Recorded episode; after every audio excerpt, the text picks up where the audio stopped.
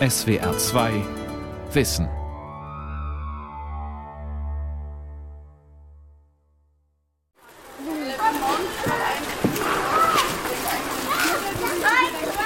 Unter einer ausladenden Platane spielen Kinder im Sand, rutschen oder fahren mit Bobbycars.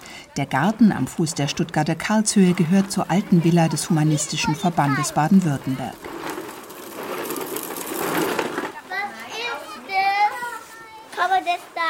Im Souterrain ist die Kindertagesstätte samt Krippe in Betrieb. Es ist die einzige Kita des Humanistischen Verbandes im deutschen Südwesten. Leiterin Susanne Winkler kommt mit einer Gruppe drei- bis fünfjähriger zur Tür herein. Sie hilft ihnen beim Schuhe ausziehen. Dabei erklärt sie mir, worauf es in einer religionslosen humanistischen Erziehung geht. Weltoffenheit, geistige Offenheit, Toleranz den anderen gegenüber walten zu lassen, dann das Vertrauen auf äh, sich selbst auch zu fokussieren, die Eigenständigkeit, ja, die Eigenverantwortung. Das sind einfach so ganz wesentliche Grundsätze, die für mich in meinem Leben ganz wichtig sind und äh, die ich natürlich in der Bildung als wesentliche Bausteine für jedes Kind sehe, um für die Zukunft gewappnet zu sein. Aufwachsen ohne Gott. Humanistische Erziehung heute. Ein Feature von Nela Fichtner. Dass Atheisten ihren Verband und ihren Erziehungsstil humanistisch nennen, ist uneindeutiger als die Bezeichnung ihrer Vorgängerorganisationen als frei religiös. Einen humanistischen Geist nehmen schließlich auch christliche Pädagogen für sich in Anspruch. Humanistische Gymnasien legen im allgemeinen Wert auf guten Religionsunterricht. Und in der Philosophiegeschichte sind Glaube und Aufklärung keine Gegensätze. Freireligiöse Erziehung ist also nicht die einzige, die sich humanistisch nennen kann, aber sie weist einige Besonderheiten auf.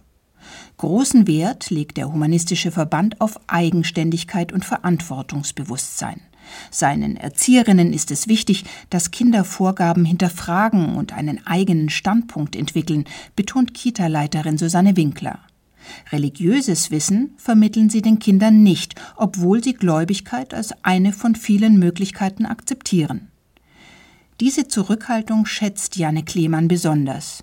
Deshalb hat sie sich dafür entschieden, ihren vierjährigen Sohn Florin in die Kita des Humanistischen Verbandes zu schicken.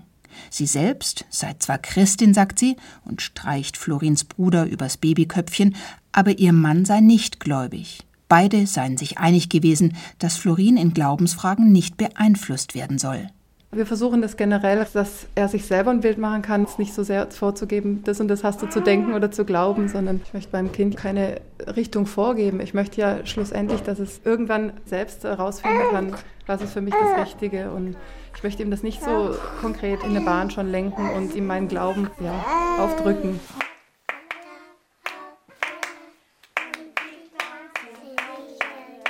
Ich bin die Rebecca Kemmler. Ich habe einen Sohn hier, der ist jetzt drei Jahre alt. Ich bin ähm, schon auch christlich erzogen. Ich bin konfirmiert, getauft und so weiter. Bin mittlerweile nicht mehr in der Kirche. Aber deswegen sind ja die Werte, die ja auch die Humanisten vermitteln, im Prinzip sehr ähnlich dem Christentum, nur ohne diesen religiösen Hintergrund. Und von dem her entspricht das eigentlich sehr gut, wie mein Mann und ich eben auch leben. Mein Mann ist Atheist. Im Prinzip entspricht es eben sehr gut unserem Weltbild. Schleichler, Schleichler. Mein Name ist Ingrid Wiesner und mein Sohn ist drei Jahre alt, besucht seit Januar eben die Kita. Uns war das einfach wichtig. Wir wollen das einfach ihm überlassen, wie er sich dann später mal entscheidet, ob er glaubt oder nicht glaubt. Wir wollen ihn da nicht beeinflussen. Er kommt jetzt nicht auf die Idee, dass es irgendwie Gott gibt oder nicht gibt. also er kommt ja nicht von allein auf die Idee und ich gebe ihm jetzt diese Idee mit Engeln und Himmel und Dingen, die gebe ich ihm jetzt nicht vor. Leute, kommt zu Also zum Beispiel, wie man Weihnachten feiert, da haben wir dann viel diskutiert, wie wir das feiern, ob wir eine Krippe aufstellen oder nicht. Also wir haben uns dann doch durchgerungen, einfach einen Christbaum zu kaufen, aber so mit der Weihnachtsgeschichte eigentlich nicht. Weihnachtsgeschichten habe ich jetzt noch nie gekauft. Nee, würde ich jetzt auch nicht machen. Das ist einfach nur so ein, ja, ein schönes Familienfest, wo wir einfach dann zu Hause sind meistens. Die Erzieherinnen am Fuß der Karlshöhe integrieren das Fest in den humanistischen Kalender. Weihnachten fällt auf die Wintersonnenwendfeier, die sie ebenso feiern wie jede andere Jahreszeit. So würdigen die Humanisten den Kreislauf der Natur. Die Weihnachtsgeschichte erzählen sie den Kindern nicht. Auch O du Fröhliche oder O Tannenbaum stehen nicht auf dem Programm. Dennoch, betont Kita-Leiterin Susanne Winkler, sei sie für alles offen. Wenn die Kinder jetzt danach fragen, dann muss man einfach sagen, okay, es gibt die Lieder, es gibt die Lieder. Wenn du es hören möchtest, können wir es gerne nochmal singen. Aber unser Fokus hier ist vom Liedgut her ganz gezielt eben auch in dieser Phase dann im Jahr einfach das Miteinander und das Fest der Liebe. Und wir haben das mit dementsprechenden Liedern und mit dementsprechender Literatur bestückt und gelebt und haben es zusammen gefeiert. Und es war ein sehr schönes, ein sehr stimmungsvolles Fest, ja. Aber wir haben gesagt, ein Miteinander, ein Fest der Liebe. Und kein Fest, das vom Christkind handelt. Das kommt nur auf Nachfrage vor. Ja.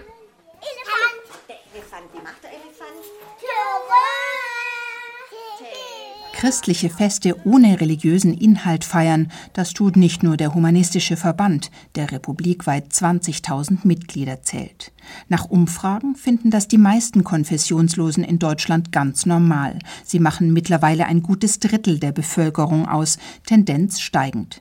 Entsprechend lernen auch immer mehr Kinder Weihnachten ohne Christkind und Ostern ohne Auferstehung kennen.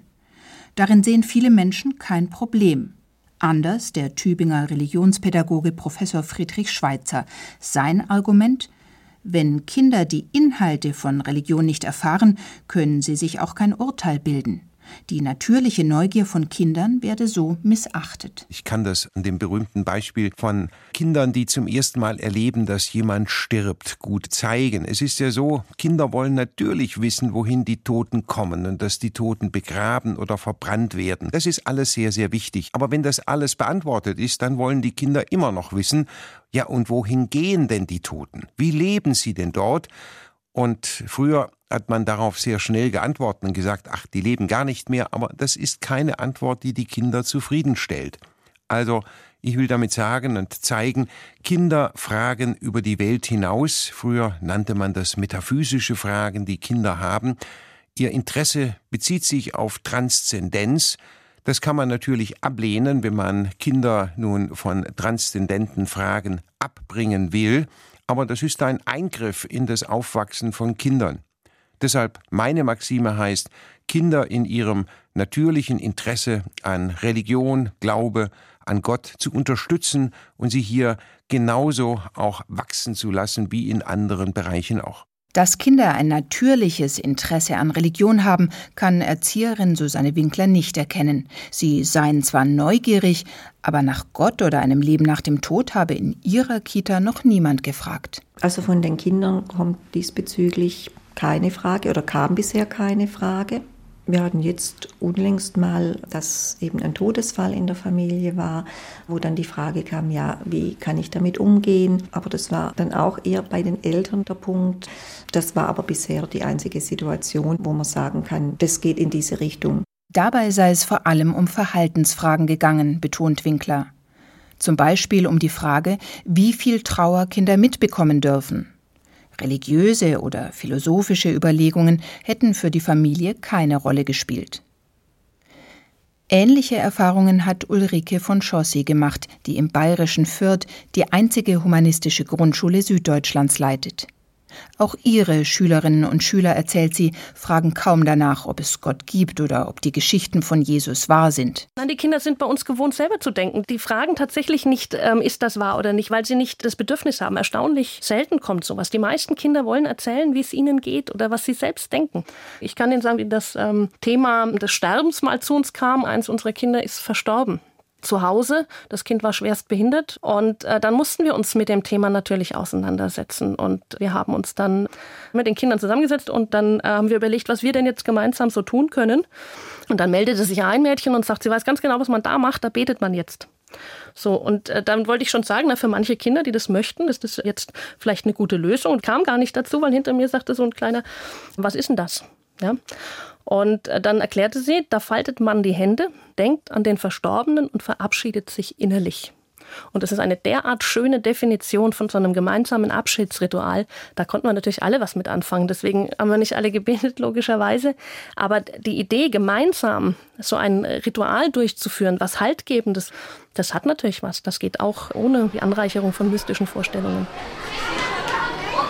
Die Kinder an Ulrike von Schossis Grundschule kommen nur zu einem Drittel aus atheistischen Familien. Die anderen sind christlich, muslimisch oder jüdisch. Für sie gibt es an der humanistischen Grundschule zwar keinen Religionsunterricht, doch Glaubensfragen sind nicht tabu. Kinder können von zu Hause Sachen über die Religion mitbringen und vorstellen. Ähm, ich wollte, aber ich habe es immer vergessen. Einmal das Islam, einmal die Religion gemacht und einmal weiß ich das andere nicht mehr. Wir hatten auch über, wie man da betet und der Mekka und halt, dann durften wir auch am PC, die Laptops, die da drüben stehen, durften wir dann auch einen kleinen Film darüber gucken, wie das so dann ist. Alles, was die Kinder einbringen, wird aufgegriffen, betont die Schulleiterin. Dadurch würden Gläubige und Nichtgläubige den gleichen Raum bekommen. Selbst an staatlichen Schulen sei das keine Selbstverständlichkeit. Denn der Ethikunterricht, der als Alternative zum Fach Religion fungiert, werde erst in höheren Klassenstufen angeboten, erklärt von Schossi. So würden Grundschüler, die nicht zum Religionsunterricht gehen, mit ihren weltanschaulichen Fragen allein gelassen. Noch extremer sei es manchmal für konfessionslose Kindergartenkinder. Viele von ihnen besuchten wegen der räumlichen Nähe zum Wohnort einen kirchlichen Kindergarten, fügt sie hinzu. Dort fühlten sie sich häufig ausgegrenzt. Denn das ist ja manchmal ein Problem für nicht religiöse Menschen, dass sie, egal wo sie hinkommen, da sitzt dann jemand, der die Wahrheit gefunden hat für sich und für den Rest der Welt und dann ungeachtet und manchmal auch respektlos über diese Welt der Kinder hinweggeht und ihnen die eigene Wahrheit versucht überzustülpen. Und wenn Sie so gucken, am Land, bei uns in Bayern ist es zumindest häufig so, da gibt es kirchliche Kindertagesstätten, da sitzen die Kinder drin und da wird dieses Wir-Gefühl eben durch religiöse Rituale erzeugt und jeder, der das nicht glaubt, ist außen vor. Das heißt, mit jedem Wir-Gefühl wird auch ein Ihr-Gefühl erzeugt. Jetzt werden aber auch diese Kindertagesstätten mit öffentlichen Mitteln finanziert und das ist eigentlich nicht fair. Ich möchte von meinen Steuergeldern gleichberechtigt behandelt werden und nicht meinem Kind wird täglich klargemacht, dass es einfach nicht zum Wir gehört, sondern ein Ihr ist. Die Pädagogin spricht aus eigener Erfahrung. Sie hat zwei erwachsene Kinder, für die es noch keine Kita oder Schule des Humanistischen Verbandes gab. Ulrike von Schossi hat die erste Schule dieser Art in Süddeutschland gegründet, die vom Landesverband Bayern getragen wird. Das Konzept orientiert sich an reformpädagogischen Ansätzen. Jedes Kind soll eigenbestimmt lernen und Verantwortung übernehmen. Die Schülerinnen und Schüler werden ermutigt, alles kritisch zu hinterfragen, sich früh eine eigene Meinung zu bilden und ihre Interessen aktiv einzubringen. Darauf richten die Lehrer ihren Unterricht aus. Auf dem Programm stehen Religionen nur im wertneutralen Ethikunterricht und im Fach humanistische Lebenskunde.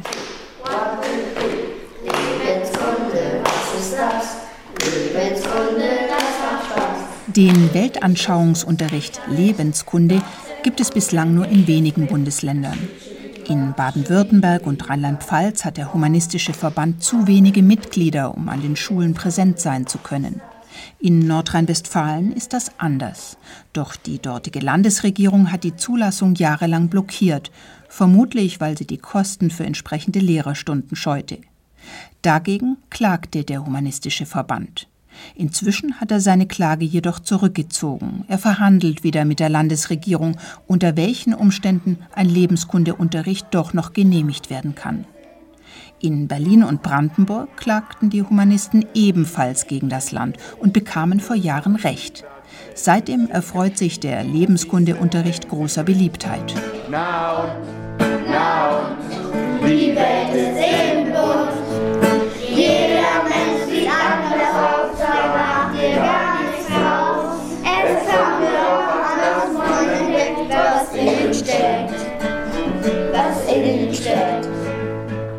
Kein Mensch ist perfekt.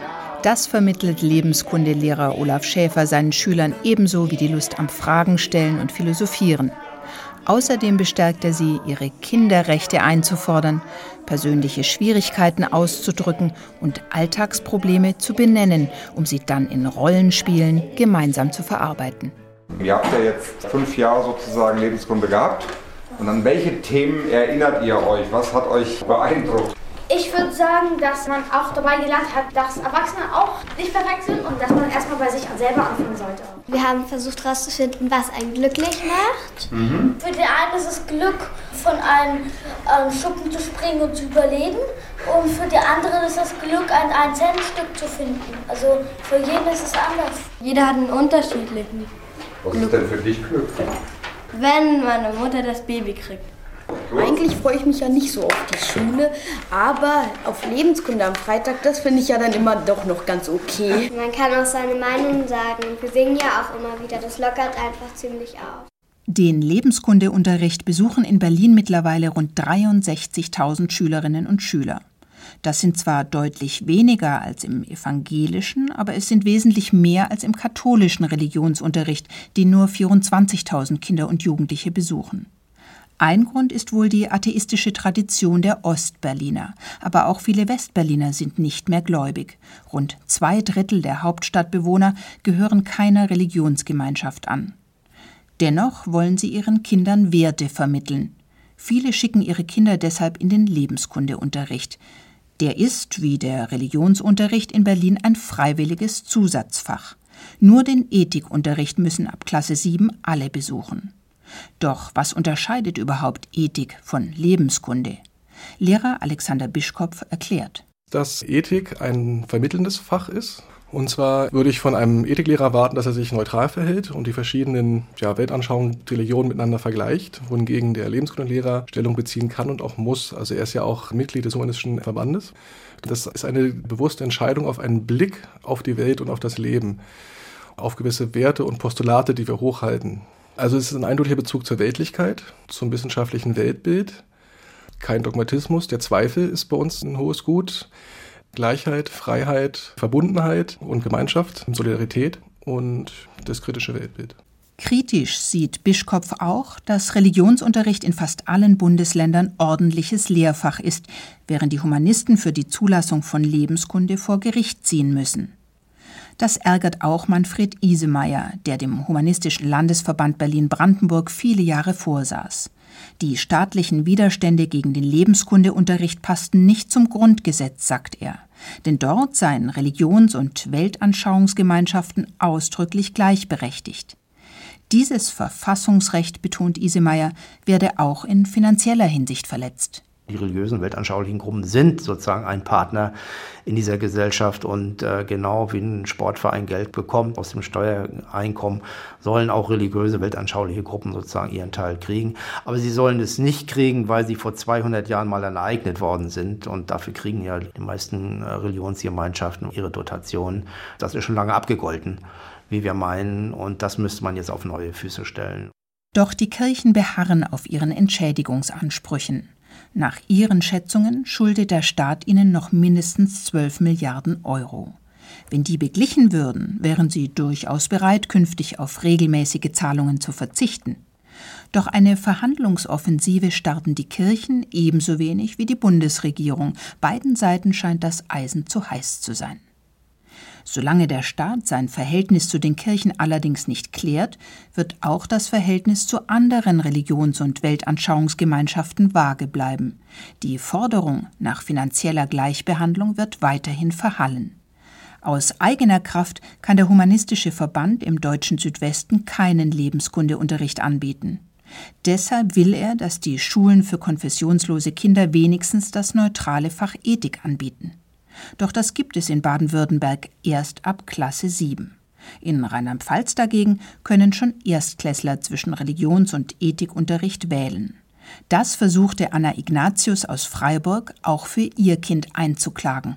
Also mir geht es darum, dass eben eine Alternative für den Religionsunterricht gibt an der Grundschule, dass Menschen, die keine Religion haben, einfach ernst genommen werden, dass auch hier ein Angebot gibt für die Kinder, dass sie sich eben mit gesellschaftlichen, kulturellen, sozialen Problemen auseinandersetzen können.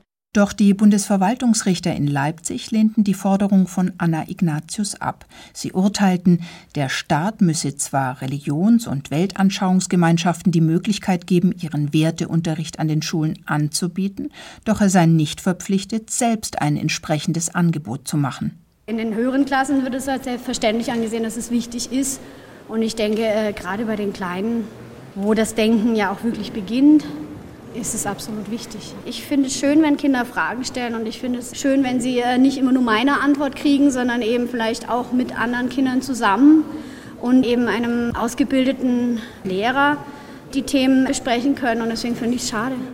Doch die engagierte Mutter gab nicht auf. Sie ging vor das Bundesverfassungsgericht in Karlsruhe. Erst vor wenigen Wochen, im Dezember 2017, kam auch von dort eine negative Antwort. Die Verfassungsrichter wiesen die Klage ab. Mittlerweile hat im baden-württembergischen Kultusministerium aber ein Umdenken stattgefunden, betonte dessen Sprecherin gegenüber dem SWR. Im Moment würden die Voraussetzungen dafür erarbeitet, dass der Ethikunterricht an Grundschulen zumindest in der nächsten Legislaturperiode beschlossen werden könne. Davon unabhängig bietet der Humanistische Landesverband in den eigenen Stuttgarter Räumen Werteunterricht im eigenen Stil an für Mädchen und Jungen, die sich auf die sogenannte Jugendfeier einstimmen. Das ist eine Feier zum Erwachsenwerden, ähnlich wie Kommunion und Konfirmation, nur eben ohne Gott.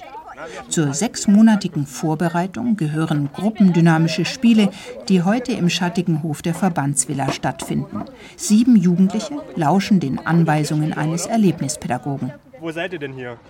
Im Sumpf. In einem wilden Sumpfgebiet. Sören, Niklas und Jana versuchen gemeinsam auf nur einer umgedrehten Sprudelkiste Platz zu finden.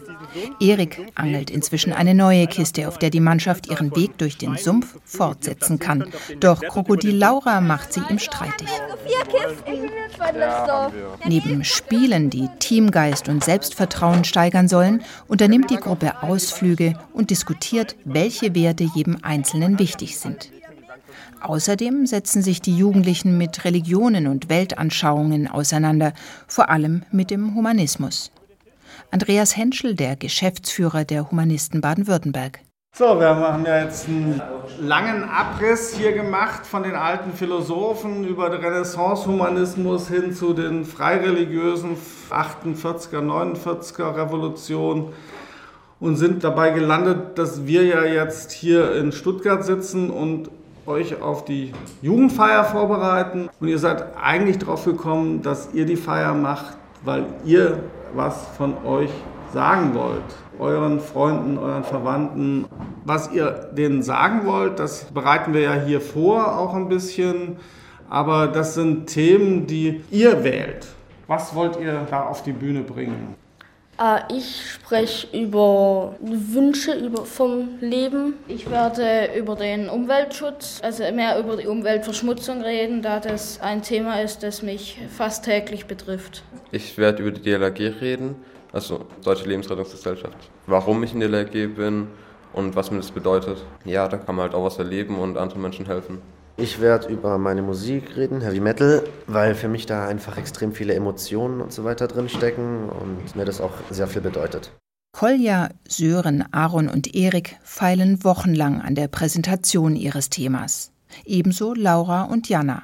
Ihre Aufregung wächst, je näher die Jugendfeier rückt. Ich bin relativ nervös, aber auch irgendwie erleichtert. Also es ist ein gutes Gefühl. Ziemlich aufgeregt und äh, so ein bisschen hibbelig, aber auch ziemlich gut. Also es wird schon cool. Endlich ist es soweit. Im Festsaal versammeln sich rund 200 Gäste. Sie begrüßen einander und setzen sich in die Stuhlreihen vor der Bühne.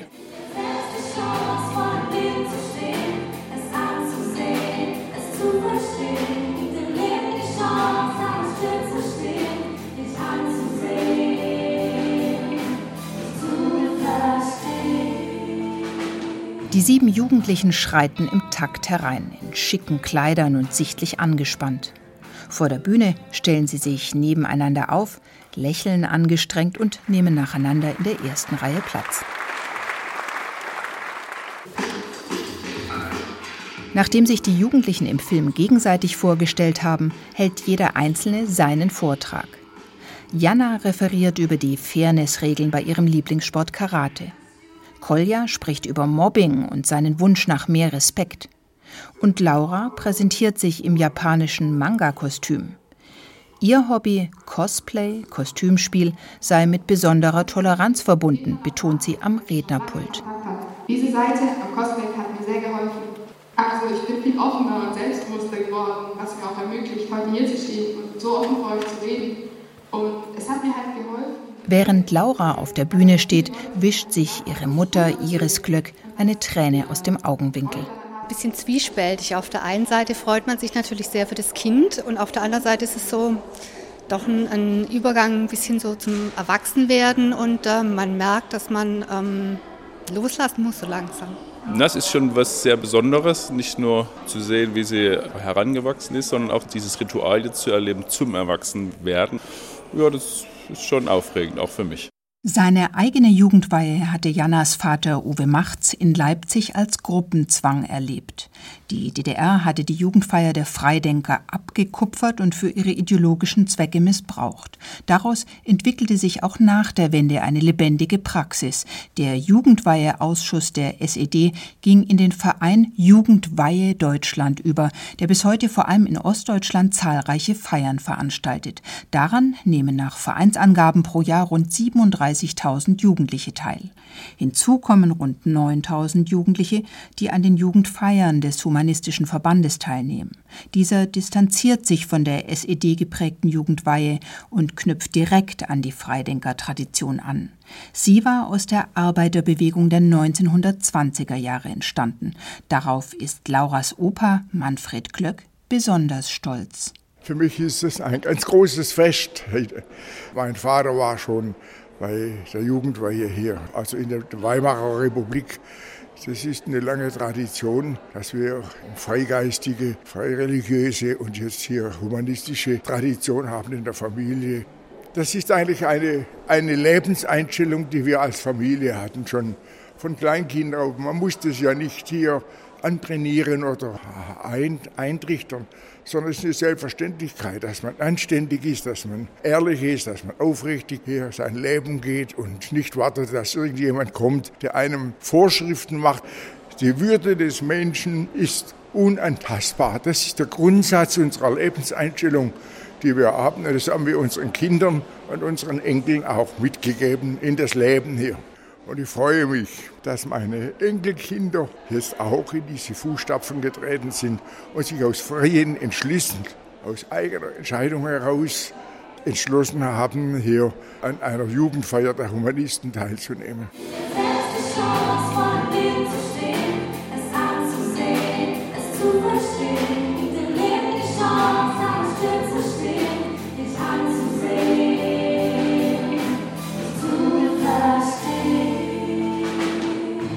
Unterstützung beim Erwachsenwerden ganz ohne Gott. Das ist der Unterschied zwischen freireligiöser und christlicher Erziehung. Dennoch gibt es eine Parallele. Das Ziel, die sozialen Werte der Kinder zu festigen und die Solidargemeinschaft zu stärken.